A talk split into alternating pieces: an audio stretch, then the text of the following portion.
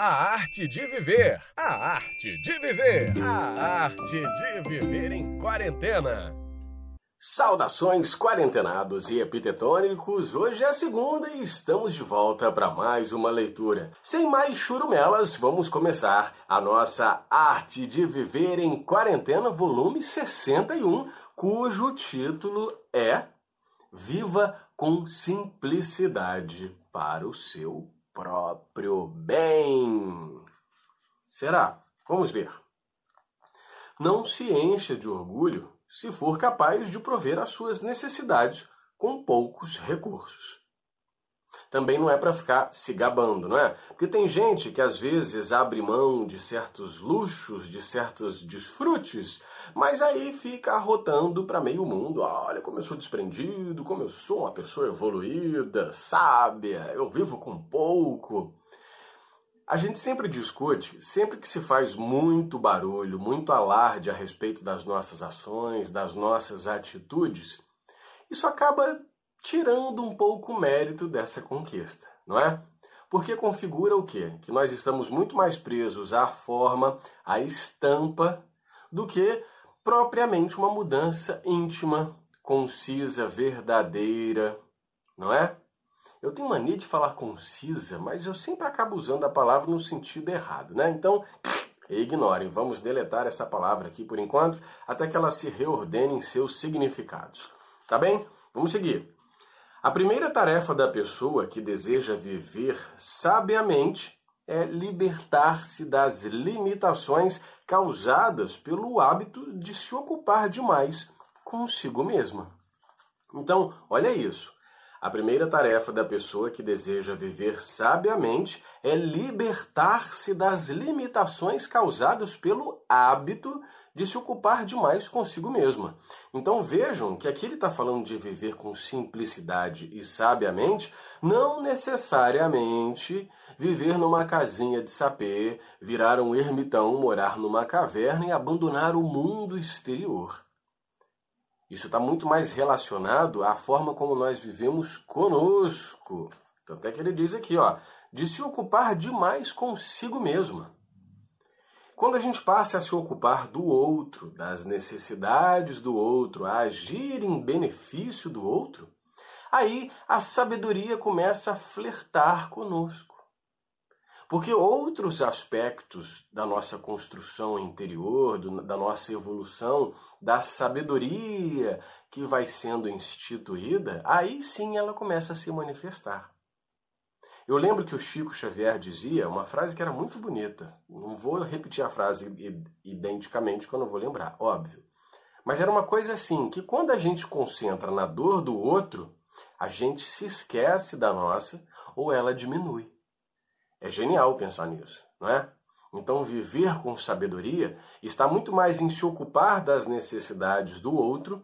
E olha que a quarentena está aí para isso, né? Para que a gente aprenda as diversas formas de se ocupar das necessidades do outro, o outro que está aí esparramado pelo mundo, está no nosso corredor do nosso prédio, está na rua, está do outro lado da linha, do outro lado da tela.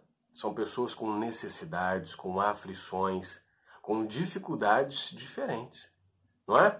E quando nós nos ocupamos dessas pessoas, das necessidades delas e focamos na dor delas, nós percebemos muitas vezes que a nossa dor se torna nada. Porque aí a gente percebe que em muitos aspectos a nossa vida é privilegiada. Que nós ainda assim mesmo que nós encaremos alguma dificuldade exterior ou até dificuldade de foro íntimo, nós ainda estamos bem diante de outras pessoas que são visitadas pela dor de forma muito mais contundente. Reflita na maneira como vivem os pobres. São mais moderados do que a nossa. E como eles suportam melhor a dureza da vida. Vou repetir. Reflita na maneira como vivem os pobres, tão mais moderada do que a nossa, e em como eles suportam melhor a dureza da vida. Mais uma vez, ah, então eu tenho que abandonar tudo que eu tenho, tudo que eu conquistei, tudo que eu faço. Não, O que é importante nesse momento é que a gente pare de viver em função dessas coisas, para conquistar apenas isso. Porque há pessoas, e nós sabemos disso, né? nós vemos todos os dias na TV, na rua, está escancarado para quem quiser ver, para quem tiver olhos de ver, estiver com o coração aberto para enxergar isso, que a necessidade é muito grande e que nós podemos ajudar essas pessoas. Mas que sim, elas são muito mais resilientes, muito mais corajosas, mais positivas que nós e mais fortes. Porque se a gente se coloca na situação daquela pessoa e se faz aquela pergunta honesta, cara, será que eu nessa condição, nessa situação, eu seguraria a onda? Eu daria conta dessa barra pesadíssima?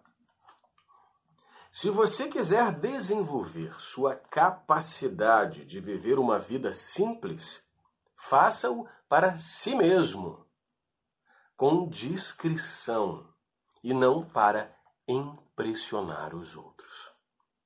Porque a gente ainda vive muito para impressionar os outros para que as pessoas digam boas coisas a nosso respeito, para que elas passem atestados de bondade, de sensibilidade, de sabedoria, de inteligência, de beleza, de fortuna, de riqueza, de conhecimento, de tudo. Não é? Nós ainda vivemos de forma sedenta pelo atestado de terceiros. Nós queremos que as pessoas atestem as nossas qualidades morais, nossas qualidades físicas, e a gente se prende a isso. Então aqui a dica é muito simples. Se você quiser desenvolver sua capacidade de viver uma vida simples, e a vida simples não é só uma vida com parcos valores, uma vida numa casinha simples, com pouco dinheiro, com poucos recursos. É uma vida simples nas atitudes, no comportamento. Às vezes pode ter uma pessoa que mora em um palácio, mas tem uma vida simples. Dentro dela há simplicidade, a verdade, a transparência, há amor, há respeito pelos outros. A gente tem uma tendência a achar que a ah, vida simples ou vida não sei o quê, sofisticada, uma vida se refere apenas ao fator econômico, ao fator financeiro, mas não é. Este é apenas um dos recursos que a vida nos oferece. Tanto é que nós percebemos que realmente tem gente que tem habilidades e está tão desprendido, já está tão libertado disso, liberto disso, que leva uma vida simples, com coisas simples, e está muito bem, obrigado. Não é? Em contrapartida, tem pessoas que alcançaram tudo o que quiseram, estão sempre almejando mais e nunca se dão por satisfeitas. Porque não são esses aspectos da vida, as conquistas financeiras, as conquistas econômicas, as conquistas amorosas, as conquistas estéticas, as conquistas intelectuais. Essas coisas isoladamente não nos trazem felicidade. Então, mais uma vez, hein, vou repetir o título porque eu acho que ele é tão precioso e diz tanta coisa. Desculpe, engasguei. Viva com simplicidade para o seu próprio bem. Muito legal, né? Poderoso esse título. Ó, e agora eu vou deixar aqui o nosso título da próxima leitura, como é de hábito. A sabedoria depende da vigilância. Enquanto isso, quarentenados e epitetônicos, não se esqueçam de compartilhar, de curtir, de marcar os coleguinhas e, se todo mundo colaborar, vai passar. Beijo, até a nossa próxima leitura. A arte de viver, a arte de viver, a arte de viver em quarentena.